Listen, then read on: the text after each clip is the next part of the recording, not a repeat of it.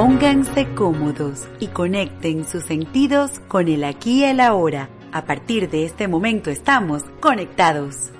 Bienvenidos a tu programa Conectados, espacio donde nos encontramos una hora, una vez a la semana para entrar en conexión perfecta con el aquí y el ahora, lugar donde coincidimos con temas e invitados especiales que nos brindan información, tips y herramientas para manejarnos en nuestro día a día. Este espacio llega a ustedes gracias al trabajo en los controles de Carlos González y detrás del micrófono y en la producción de este espacio, Jared Castro Batista. Pueden seguirnos a través del Instagram arroba conectados Venezuela. Este espacio llega a ustedes gracias a la cortesía de Armonía Sistémica. Generamos bienestar arroba armonía sistémica en Instagram. Señores, yo feliz de estar aquí con estos temas, incluso de sonido Efraín. También me acompaña hoy en la locución, como seguramente vieron en nuestros posts de invitación, mi querido Efraín Cruz. Efra, bienvenido. Pues muy buenas tardes para todos. Bueno, un programa Oye, Yeret, lleno de información porque hoy venimos con salud física y mental. Es, tan importante como nos gusta, como nos gusta siempre.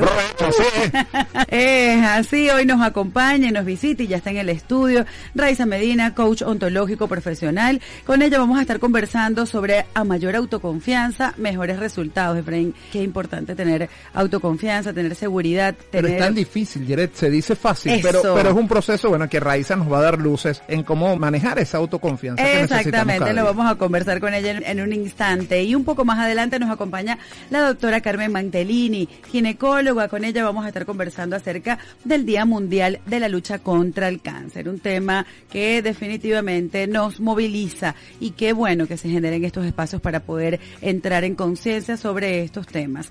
Aprovecho la oportunidad de saludar a aquellas personas que nos descargan en las diversas plataformas de podcast. Sí, usted puede escuchar el programa y los anteriores en cualquier buscador. Usted coloca Conectados Venezuela y allí va a conseguir. Puede conseguirnos en YouTube también, en Spotify y seguramente nos puede regalar allí un comentario. Efraín, vamos a comenzar a compartir la selección musical que tenemos para ustedes esta tarde. Musiquita para el cuerpo y el alma. Es así.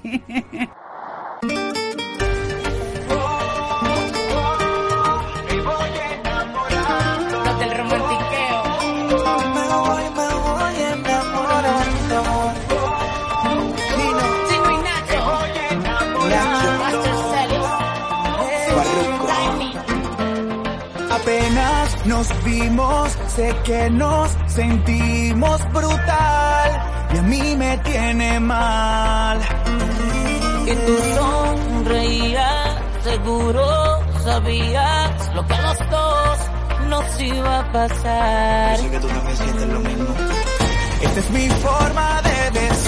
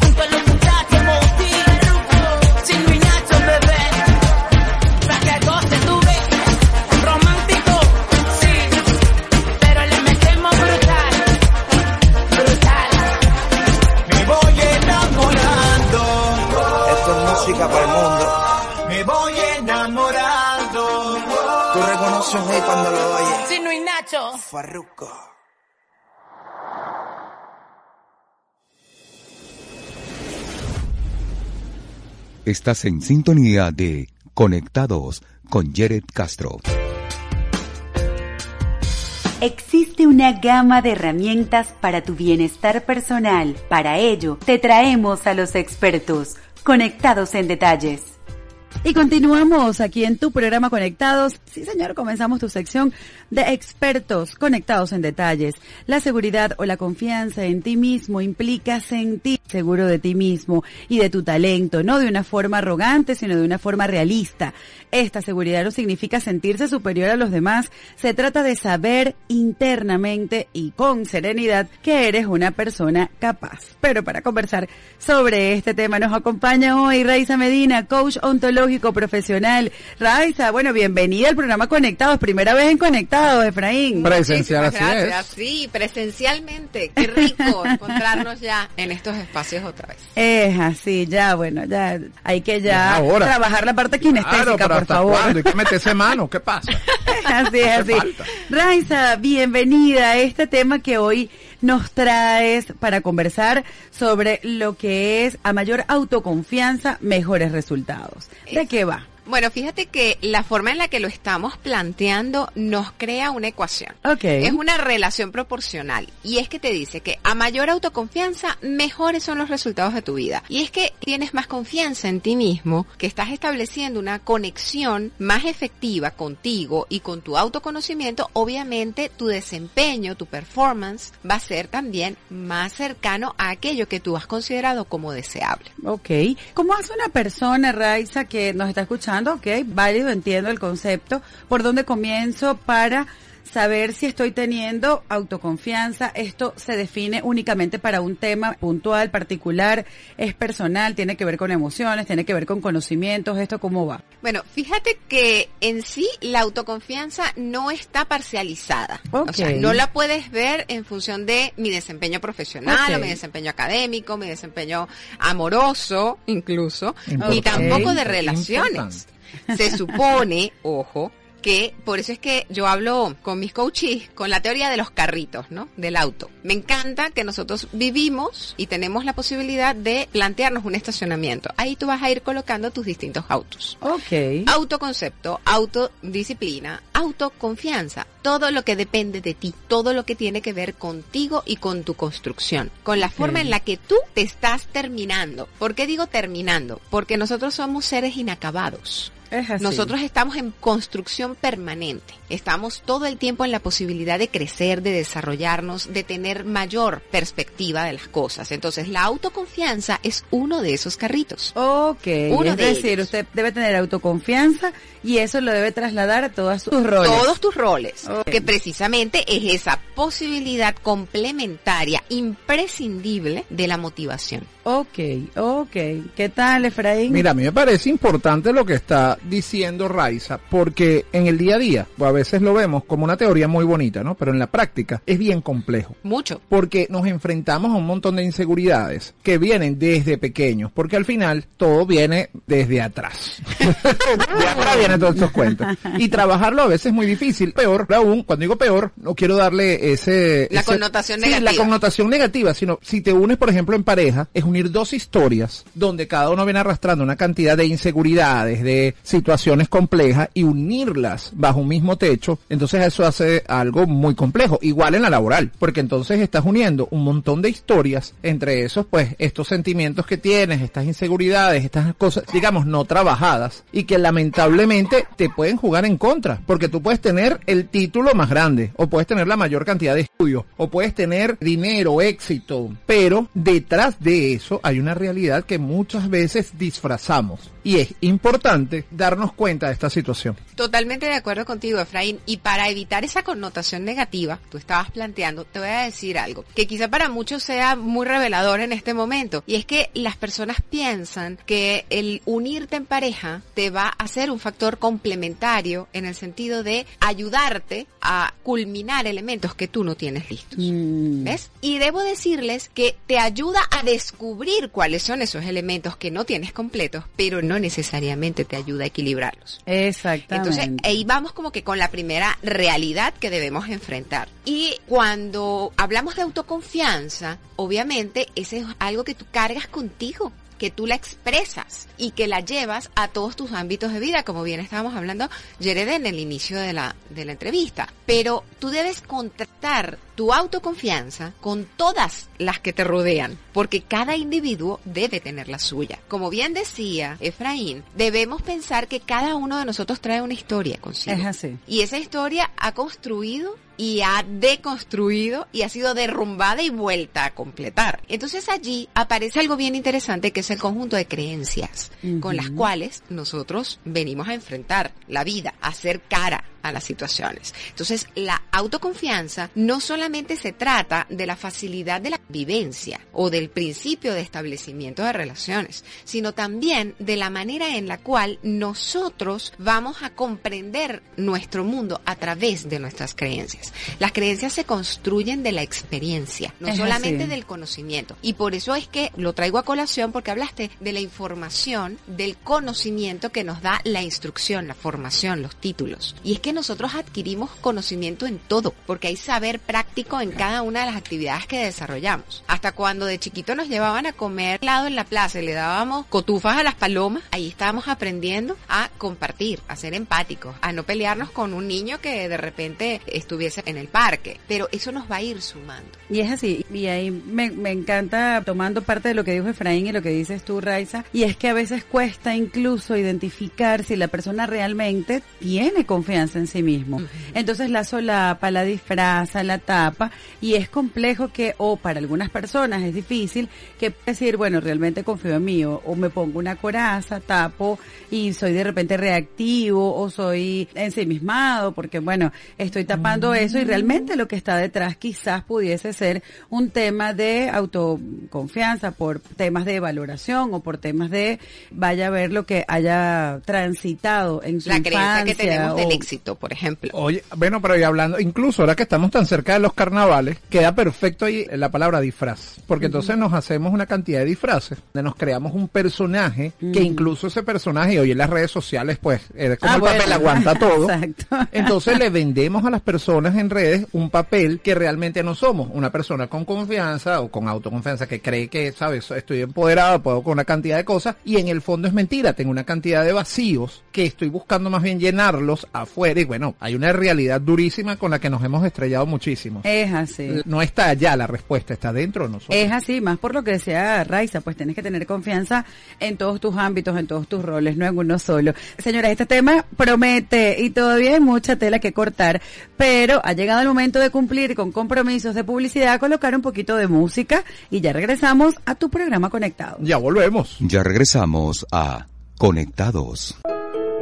¿Has reflexionado sobre cómo aprender a mirar tus situaciones de una manera diferente? ¿Crees que tienes conductas que no puedes explicar ni dejar de repetir? Armonía Sistémica, propuesta terapéutica, te acompaña a mirar esos aspectos. Armonía Sistémica te brindará herramientas para atender tus casos y así vibrar como deseas. Contáctanos a través del Instagram arroba Armonía Sistémica. Armonía Sistémica, generamos bienestar.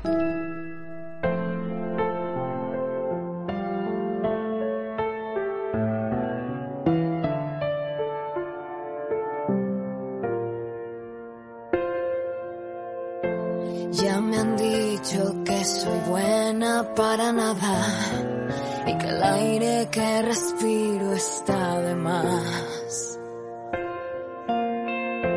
Me han clavado en la pared contra la espada. He perdido hasta las ganas de llorar. Pero estoy de vuelta, estoy de pie y bien alerta. Eso del cero a la izquierda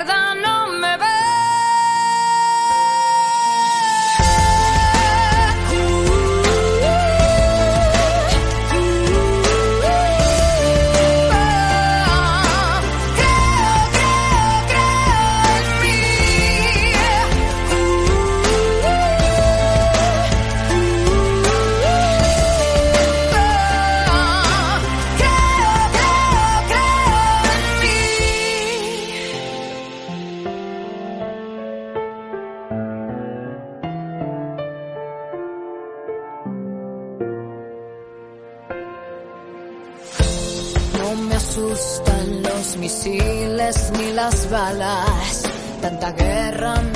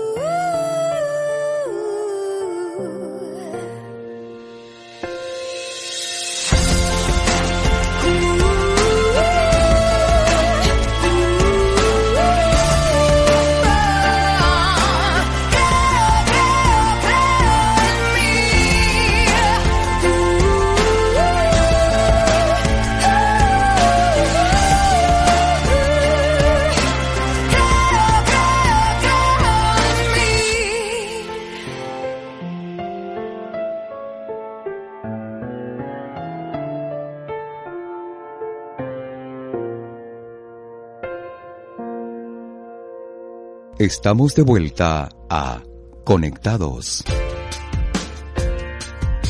Y continuamos aquí en tu programa Conectados y les recuerdo que estamos conversando con Raiza Medina, ella es coach ontológico profesional y estamos conversando sobre a mayor autoconfianza, mejores resultados. Y por eso ese motivo de esa canción de Creo en mí, Raiza. usted. Qué difícil es que las personas puedan tener este tema domado, entender que esto es un proceso, que es un camino, que se viene trabajando ciertamente desde la niñez y de allí la importancia de que los padres tengamos información para poder guiar y orientar a nuestros hijos para que entonces cuando lleguemos a la adultez tengamos estos temas medianamente cubiertos y los podamos, bueno, trabajar, procesar a nuestro ritmo y, bueno, salir a la calle, conectar con lo que se desea, conectar con lo que se quiere. Y no gasta tanto entera. porque- Es así, bueno, pero las terapias son Las maravillosas. Claro que son maravillosas, pero bueno, mi bolsillo les puede echar cuentos. de Ah, bueno, terapias. esto es otro tema. Ajá. Que amo la mía, gracias. Por cierto. Por cierto, saludo. Pero, pero sí, de verdad, Raiza, es lo que dice Yeret, es un trabajo que tiene que hacerse desde la niñez, porque bueno, lamentablemente nos vemos expuestos y sobre todo ahí yo también sumo el tema del bullying, que tan hablado, o en, o en argot venezolano, el llamado El chalequeo. chalequeo. Desde chamos que tenemos y que lamentablemente tenemos situaciones que eso nos va a generar, armando nuestra confianza. Yo he conocido directores de empresas grandes que han decidido, incluso Raiza, Yeret, no ir ni siquiera a las fiestas de Navidad o de la, para no enfrentarse a estas otras personas, compañeros de trabajo porque siguen teniendo miedo de lo que vivieron en la niñez. Entonces, Es que sí. Es muy difícil un tema como este. Es así y es interesantísimo, pero debo decirles que se contrasta. Si bien es importante trabajar estos temas desde la niñez, es quizá la carta de la oportunidad que le damos a las nuevas generaciones.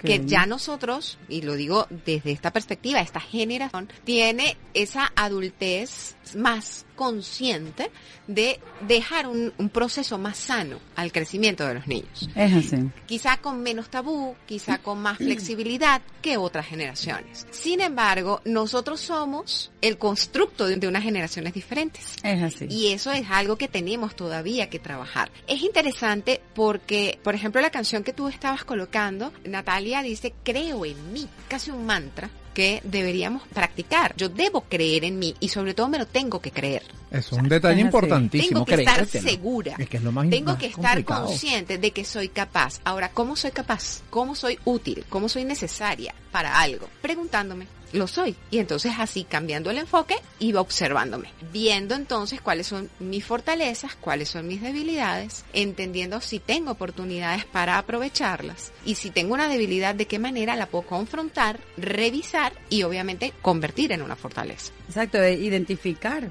cómo puedo, Claro. cómo puedo entonces trabajar en esto para convertirme en una Y persona. con los niños pasa por un doble propósito también, porque es enseñarles que el proceso es ser consciente y también que los niños aprenden por imitación. Entonces, si ven a una persona que es capaz de ser empática, es capaz de compartir, de departir, que es el caso de lo que tú estabas planteando, Efraín, que es, digamos, entre comillas, sana la manera de relacionarse y que es sobre todo capaz de expresar activamente. El niño también lo va a intentar.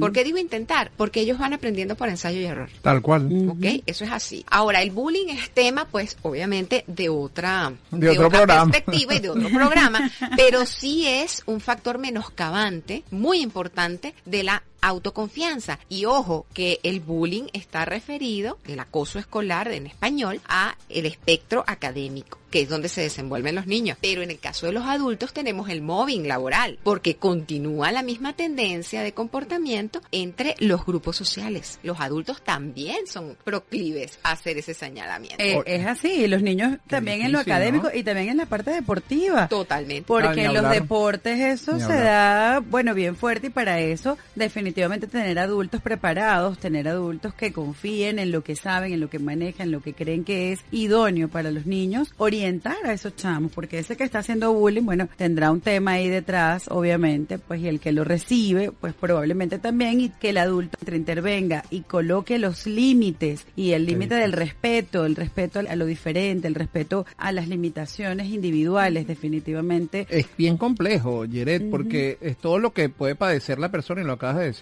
El que hace el bullying, el que lo recibe y lo que va creando en ti que al final es como un monstruo que va creciendo pero que eh, juega en tu contra. Y Claro, eso es Y te falta un importante. actor, porque está el que lo perpetra, el que lo recibe, que es la víctima. Tienes los cómplices silentes que están alrededor, que también se afectan ante las circunstancias. Y que lo permiten, ¿no? Obviamente, son cómplices. Tal cual. Esa es la posición en Es la que así. se encuentran. Entonces vamos viendo que, ¿por qué les digo que el bullying es materia de otro aspecto? Porque el análisis de encontrar la causa raíz de esta circunstancia nos va a llevar a entender que ahí no hay un problema de autoconfianza. Mm, Ahí hay problemas relacionados con otro tipo de afectación y que están reflejando la necesidad de confrontar ese malestar del individuo viéndolo hecho en otro. Y Exacto. por eso es que quiere lastimarlo. Entonces Es ahí así. vamos Es más con otro complejo. tema, muchísimo Es más complejo. Oye, pero qué buena información, Es- verdad. Bueno, pues lo suscribo ahí al 100% lo que dice Raiza, qué interesante eso y definitivamente tenemos que traer a Raiza para hablar del bullying, y sobre todo a nivel escolar, para que las personas que nos escuchan puedan orientar a sus chamos, a sus hijos. No, y tienes toda la razón en eso, porque lamentablemente vemos estas situaciones a diario. O Es sea, así. En la escuela,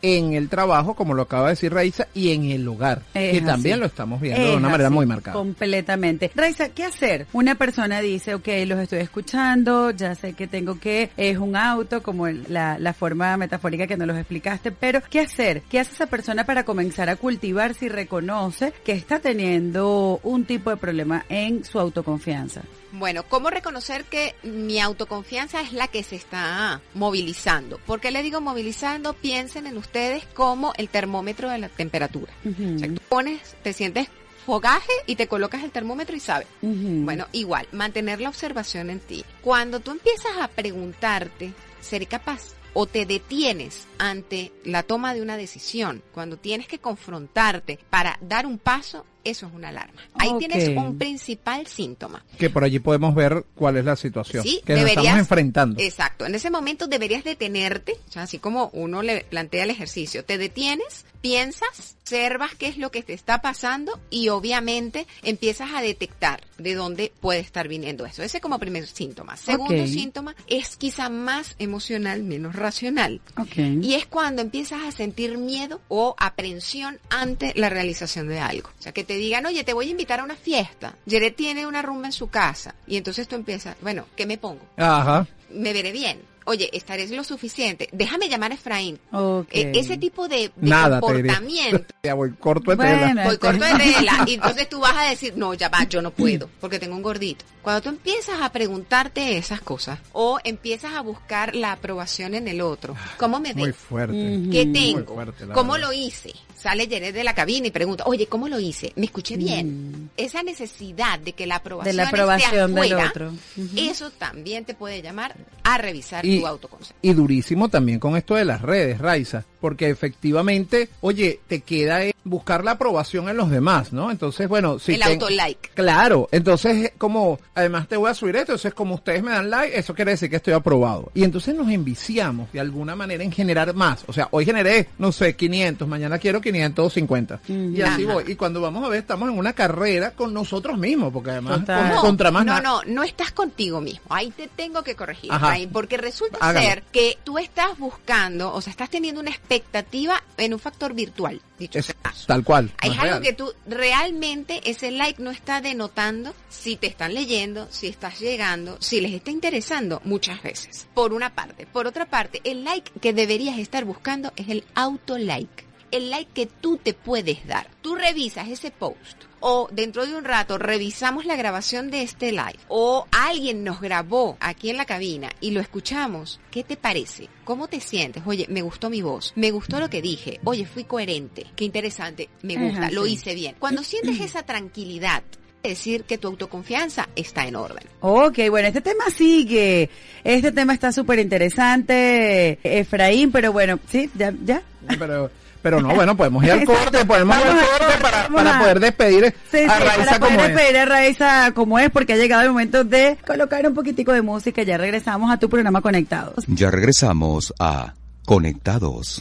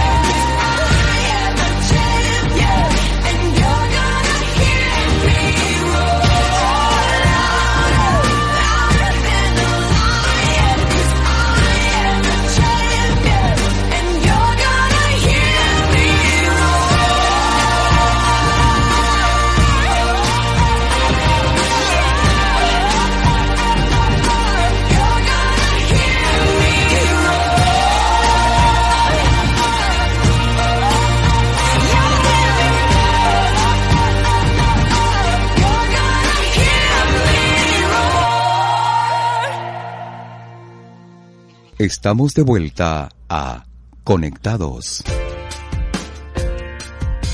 Y continuamos aquí en tu programa Conectados. Y les recuerdo que hemos estado conversando con la coach ontológica profesional Raiza Medina. Raiza, este tema de autoconfianza ha estado maravilloso. Gracias por acompañarnos y por nutrirnos con esta información. Un mensaje, Raiza, para que le quede a la audiencia esta información tan valiosa que nos has transmitido la tarde de hoy y por supuesto cómo pueden hacer las personas para contactarte. Bueno, primero muchísimas gracias de verdad. Como bien dices, este es un tema que tiene muchas aristas y Es mucha así. tela que cortar, pero lo que podría decirles es, la autoconfianza se construye, no se termina, no es algo que usted alcance, va a tener y puede guardar, así que debe estarla revisando constantemente, hay que estar atento a nuestro termómetro, como bien dijimos, a las señales y entienda que esa autoconfianza va a crecer en tanto y cuanto usted se sienta más capaz. Adquiera herramientas, busque conocimiento, prepárese ante cada reto. Sobre todo, recuerde que usted está en formación. Exacto. Tenga flexibilidad consigo mismo y sea tolerante ante el error, porque No. si no, no aprenderemos del fracaso nunca. No sea tan duro. No sea tan duro consigo mismo. Y bueno, ¿cómo ubicarme? Sencillo, en Instagram, arroba RaizaM2, ese Raiza lleva H después de la R, y a través de WhatsApp por el 0426-404-1707. Efraín y Raiza queda pendiente para otra invitación, ¿Qué para pasa? conversar sobre el bullying. lo del bullying fue, y esto de las ese, redes. ese tema de bullying y nos quedó en Y el anterior corte redes. ahí como que pendiente, Raiza, Dios así mío. que ya Raiza, sabes. gracias, gracias, porque de verdad. Gracias a ustedes. Gracias, Raiza. Estás en sintonía de Conectados con Jared Castro. Existe una gama de herramientas para tu bienestar personal. Para ello, te traemos a los expertos, conectados en detalles.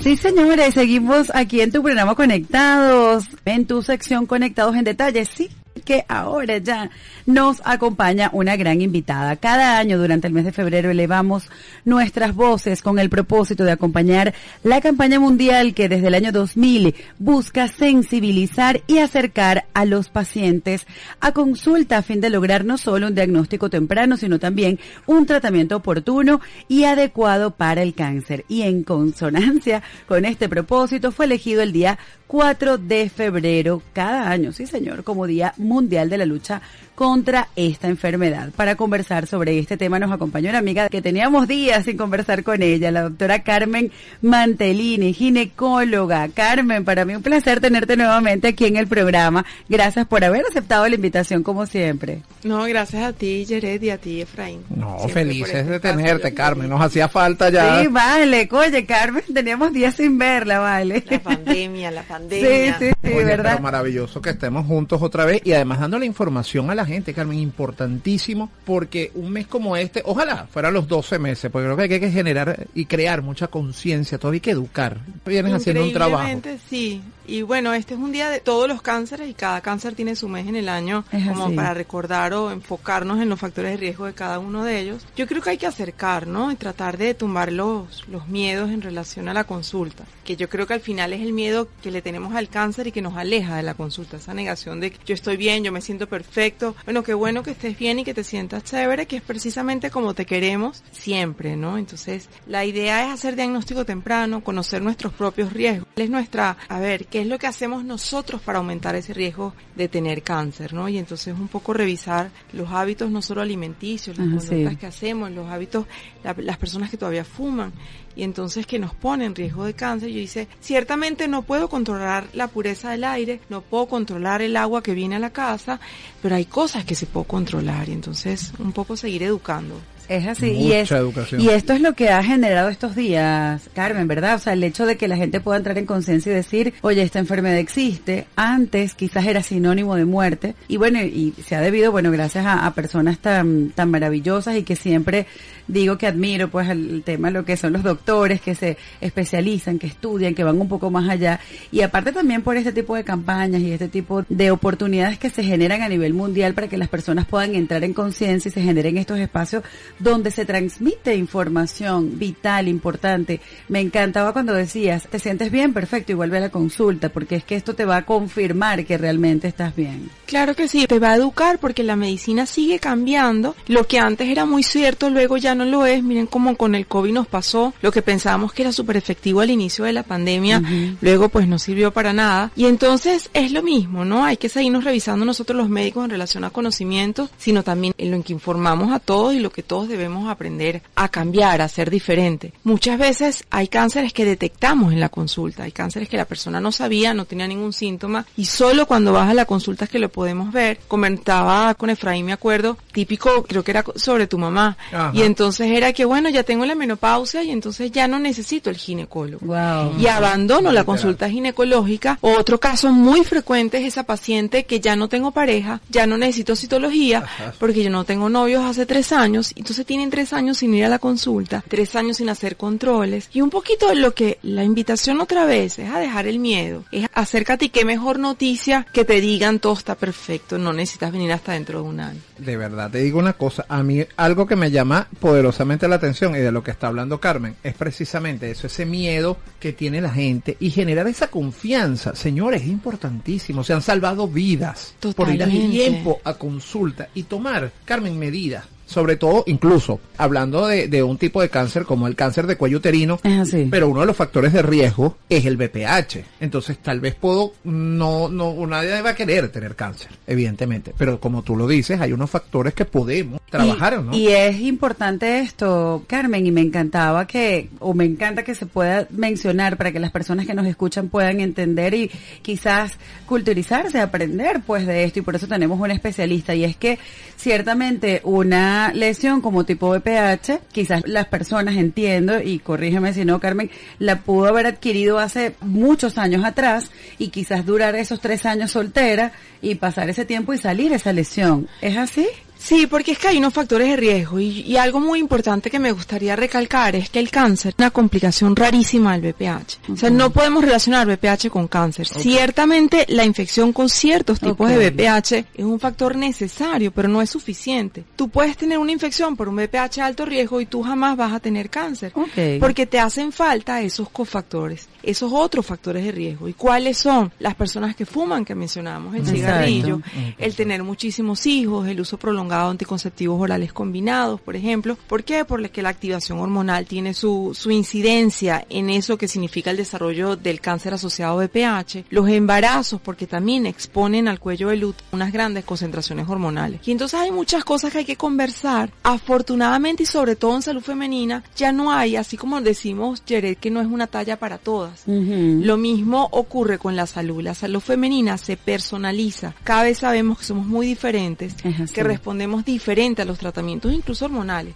El anticonceptivo que te mandan a ti, a tu amiga le va terrible, no los tolera y viceversa. A mí este me fue in- increíble y a mi hermana le engordó muchísimo. Vamos personalizando la salud, vamos personalizando las recomendaciones porque tus metas de vida no son las mismas que las mías y en relación a esas metas también cambiamos la conducta y cambiamos la terapia. Oye, me encanta todo este mensaje, Demasiado, Carmen. Es que es muy importante. Súper interesante este tema y también la conciencia que las personas que nos están escuchando puedan tomar en este tema. Es personal la consulta, no le tenga miedo. Usted se siente bien, bueno, vaya a ratificar con un especialista que realmente está bien. Y aléjese de Google, por favor. Por favor, señores, este tema promete, pero ha llegado el momento de cumplir con compromisos de publicidad, colocar algo de música y ya regresamos con más de la doctora Carmen Mantellini conversando sobre esta conmemoración que se hace o este recordatorio que hacemos una vez al año sobre el tema del cáncer. Ya regresamos a Conectados. ¿Has reflexionado sobre cómo aprender a mirar tus situaciones de una manera diferente? ¿Crees que tienes conductas que no puedes explicar ni dejar de repetir? Armonía Sistémica, propuesta terapéutica, te acompaña a mirar esos aspectos. Armonía Sistémica te brindará herramientas para atender tus casos y así vibrar como deseas. Contáctanos a través del Instagram arroba Armonía Sistémica. Armonía Sistémica, generamos bienestar.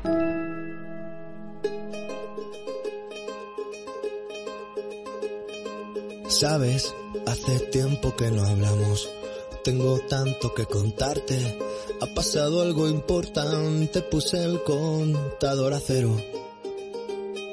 Sabes, fue como una ola gigante, arrasó con todo y me dejó desnuda frente al mar. Pero sabes, sé bien que es vivir.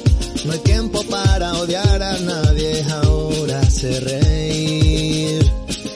Quizás tenía que pasar, no es justo, pero solo así se aprende a valorar. Y si me levanto y miro al cielo, doy las gracias y mi tiempo lo dedico a quien yo quiero. Lo que no me aporte lejos, si alguien detiene mis pies. Aprenderé a volar. Y si miro todo los colores son intensos. Yo saldré de aquí si lo creo así. Cuando me miren sabrán que me toca ser feliz. Sabes, he pasado mucho miedo. Este bicho es un abismo. Se me cansa el cuerpo, se me parte el alma y a llorar. Pero sabes, he aprendido tanto, tanto. Esta vida me ofreció una nueva oportunidad. Y ahora sabes, sé bien que es vivir. No hay tiempo para odiar a nadie. Ahora sé reír. Quizás tenía que pasar, no justo pero solo así se aprende a valorar. Y si me levanto y miro al cielo, doy las gracias y mi tiempo lo dedico a quien yo quiero. Lo que no me aporte lejos, alguien detiene mis pies. Aprenderé a volar. Y si miro todo como un niño, los colores son intensos. Yo saldré de aquí si lo creo así. Cuando me miren sabrán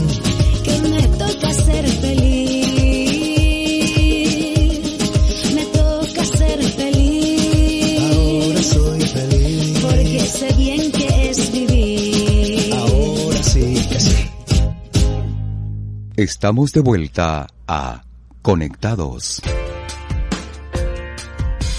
Y continuamos aquí en tu programa Conectados. Les recuerdo que nos está acompañando la doctora Carmen Mantellini. Con ella estamos conversando acerca de un tema álgido, pero es necesario que todos nos unamos para transmitir esta información y es bueno, el Día Mundial de la Lucha contra el Cáncer, bueno, que se llevó a cabo este 4 de febrero y que nos invita a concientizar, a comunicar aspectos respecto a esta enfermedad y conversábamos fuera, fuera del aire. Oye, la afluencia tan importante que se ha visto de cáncer, bueno, en muchos, en muchos aspectos, doctora, Lamentablemente. lamentablemente. Y bueno, uterino, el de senos. Entonces, bueno, ¿qué decirle a las personas? Es lo que hablábamos, retomar esa consulta, esa visita. Hay que actuar, hay que ocuparse, ¿no? Entonces, no quedarnos frenados en el miedo, sino acercarnos a la consulta. A veces el síntoma más vago puede significar algún síntoma relacionado con la enfermedad o no. Puede ser efectivamente un síntoma relacionado con estrés, con que me caen mal las comidas. Hay tanta gente que ha hecho alteraciones alimentarias a raíz del COVID, lo que veníamos hablando del COVID prolongado. Y entonces, lo importante es eso, ocuparse de acercarse. Sobre todo durante la pandemia tuvimos ese golpe que mencionábamos, ¿no? Es, esa cantidad de diagnósticos de cáncer en etapas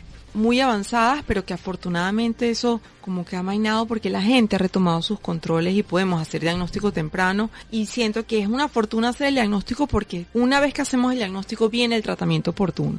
Y entonces nunca es tarde para hacer diagnóstico, nunca es tarde para actuar, siempre hay algo que ofrecer y la invitación es eso, a, a ocuparnos, a, a dejar el miedo de lado, a acercarnos a la consulta y empezar a preguntar. O sea, hay pacientes, por lo menos a nosotros como ginecólogos, somos el, el médico de cabecera de la mujer o así me siento como el médico de la Es así. de cabecera y de ir refiriendo cómo está y le tomamos la atención y cómo te sientes y no estoy viendo bien, pues te refiero con el oftalmólogo porque parte nos toca. Hay muchas pacientes que después de los 50 años nadie las ha referido, por ejemplo, al gastroenterólogo para su colonoscopia de pesquisa. ¿Y esto qué es? Que el cáncer de colon aumenta su incidencia después de los 50. En Venezuela aún hacemos nuestra primera colonoscopia que llamamos de pesquisa a los 50, como pedimos la mamografía a partir de los 40 y en pacientes de riesgo incluso en Venezuela por recomendación de la Sociedad Anticancerosa iniciamos y la Sociedad de Mastología esa primera mamografía a los 35. Y entonces fíjate cómo vamos adecuando y vamos personalizando de nuevo, Jared, la salud y es eso, pues es, es seguir haciendo prevención porque es lo que queremos. Y es lo que venimos diciendo a lo largo del programa, ¿no? Tener cáncer no es muerte y hay que hacer diagnóstico para poder iniciar el tratamiento. Oye, qué importante toda esta información porque lamentablemente, Carmen, y lo comentábamos, los números han aumentado mucho. De verdad. Lamentablemente no sabemos la magnitud del aumento, sabemos progresiones. Ese análisis matemático tan interesante que hace siempre la Sociedad Anticancerosa en sus boletines. Que se lo agradecemos. Sabemos totalmente, ellos van viendo un aumento del número de casos, están viendo también un aumento en la mortalidad. ¿Por qué? Porque definitivamente sí, si no tienes acceso a servicios, entonces es muy difícil hacer. Y si no se tiene el diagnóstico oportuno a tiempo, entonces cuando ya llegas con un cáncer avanzado, el tratamiento es, bueno, Y el quizás... tiempo que pierdes en, Dios mío, tengo este diagnóstico y ahora qué hago, ¿no? En empezar a encontrar esas redes sobre todo No, eso. es, es muy complejo. Y bueno, y quienes lo hemos visto, este tipo de situaciones, nos damos cuenta que no solamente en Venezuela, Carmen, y no solamente con el cáncer, aunque sé que obviamente es el tema que nos atañe hoy, pero hay distintas enfermedades donde pasa muchísimo tiempo, incluso en ser diagnosticado el paciente. Y lo hablábamos en programas anteriores, Es Jared, donde un paciente puede pasar hasta siete años sin ser Es así. O sea, pero algo tan básico en la consulta ginecológica, disculpen que me focalizo. No, no, pero es que la- debe ser, para eso claro, está. El Claro. diagnóstico de HIV, o sea, Ah, ¿cuántas ejemplo. personas tienen relaciones sin protección y que jamás se le pasó por la cabeza? Oye, yo me tengo que hacer una prueba HIV. Yo estuve en riesgo con HIV. Mucha gente no sabe que en el país contamos con tratamiento efectivo en las primeras 48 horas para que no tengas HIV, una infección que te va a acompañar toda tu vida. Es la así. gente tiene relación sin protección, piensa en el embarazo y jamás alguien piensa en ese riesgo de una infección como Y, esa. y un tema Es así. cultural, Carmen, que además lo hemos conversado en, en varias oportunidades cuando tocas un tema como el VIH, donde tienes que hacer campaña desde la escuela. Claro. Porque lamentablemente cada día tenemos embarazos, por ejemplo, adolescentes, pero también infecciones de transmisión sexual Totalmente. desde ese comienzo de la edad. Y antes hablamos de repente por sífilis, por nombrar alguna, o algo como muy lejano, era algo como, bueno, es que no va a Tenía pasar. ese estigma de la enfermedad de la mujer. Y ¿no? hoy en día los números son muy altos.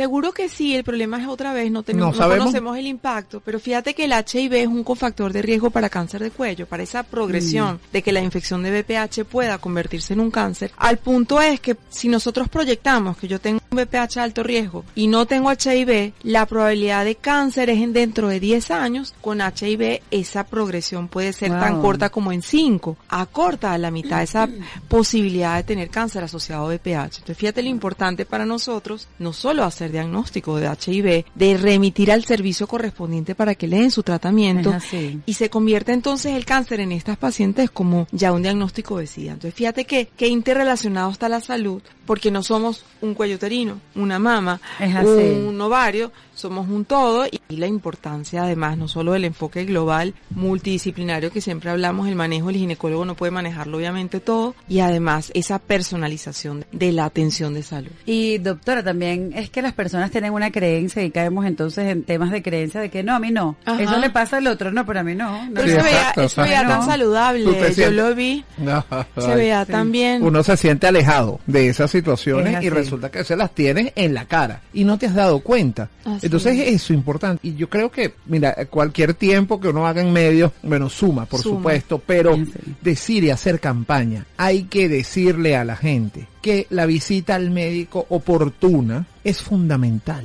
Po- Podríamos hacer una campaña que para mantenerte en ese, a mí no, bueno, es porque usted fue a su control con el especialista a tiempo y entonces, bueno, evita, se aleja un poco de esos síntomas porque ya tiene la certificación por parte de un experto que ya lo evaluó y le dijo, usted está bien. Así que, que es muy así importante y además como lo hemos hablado con Carmen en otras oportunidades, de repente las niñas se desarrollan, las llevo, entonces bueno, vamos a esperar al ginecólogo, no, bueno, cuando vaya a tener su relación sexual sexual o cuando se vaya a casar. Epa, no. Es importante explicar que tienen que ir apenas comienzan. Afortunadamente, y lo veo positivo, Ah, los bueno. papás de adolescentes ya están más eh, inclinados a vacunar a sus hijos antes de esa primera relación, la vacuna contra el VPH, y siempre regresamos a los Pero virus de transmisión perfecto, es sexual. importantísimo. Y eso lo veo muy positivo, la vacuna ha ido bajando de precio y aparentemente este año ya arrancan el Plan Nacional de Vacunación para niñas entre 9 y 12 años y eso lo veo increíblemente positivo porque bueno, eso va a decir que nos va a ayudar a disminuir esa carga viral en la sociedad y ojalá arranquen estudios también en nuestro país para conocer cuánto VPH tenemos, cuál VPH nos está infectando principalmente y lo que veníamos conversando, ¿no? Sin cifras es muy difícil entonces diseñar y arrancar políticas de salud. Y entender que no hay uno solo. Porque Es así. entonces a veces se habla de BPH y siendo, ah, bueno, un, un- no, no, hay, hay Muchísimo. muchos tipos. Entonces Es eso hay que verlo. Oye, Carmen, para nosotros, como siempre, un placer poder con- contigo con toda la información tan nutrida que siempre nos compartes. Por favor, un mensaje final, tus redes para que las personas te puedan contactar. Carmen es una excelente ginecóloga, una amorosa mujer y la recomendamos para que ustedes la puedan seguir en sus redes, obtengan información y por supuesto también vayan a la consulta. Claro que sí, me pueden conseguir como arroba DRA Mantelini con doble L en Twitter e Instagram. Yo me quedo con tu frase, Jerez, diagnóstico de cáncer no es muerte. Invitarlos a todas que se pongan al día en su control médico. Es así. Bueno, gracias doctora por haber aceptado como siempre la invitación.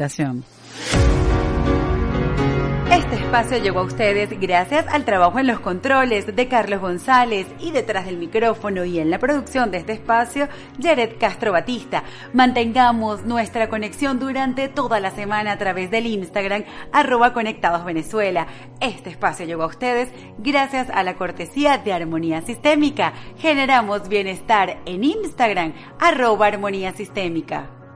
Si deseas apoyar el desarrollo de este podcast y obtener información exclusiva y personalizada, ingresa a www.ibox.com, ubica el podcast Conectados Venezuela y en el perfil dale clic en apoyar. Recibirás información exclusiva para ti. Gracias por apoyarnos. Efraín, qué programa tan interesante hoy con la visita de la doctora y con la coach también conversando sobre la autoconfianza. Importante, bueno, lo decíamos al comienzo, salud física y mental, Jared, que es fundamental para todos los seres humanos. Hoy aprendimos más sobre el cáncer, la importancia de asistir al especialista, hacer esa pesquisa. Tú lo dijiste muy bien, lo dijo la doctora Carmen, el cáncer no es ya un sinónimo de la muerte. Y también Raiza, otro punto muy importante, tenemos que trabajar la autoconfianza. No esa de redes, el like se lo da usted.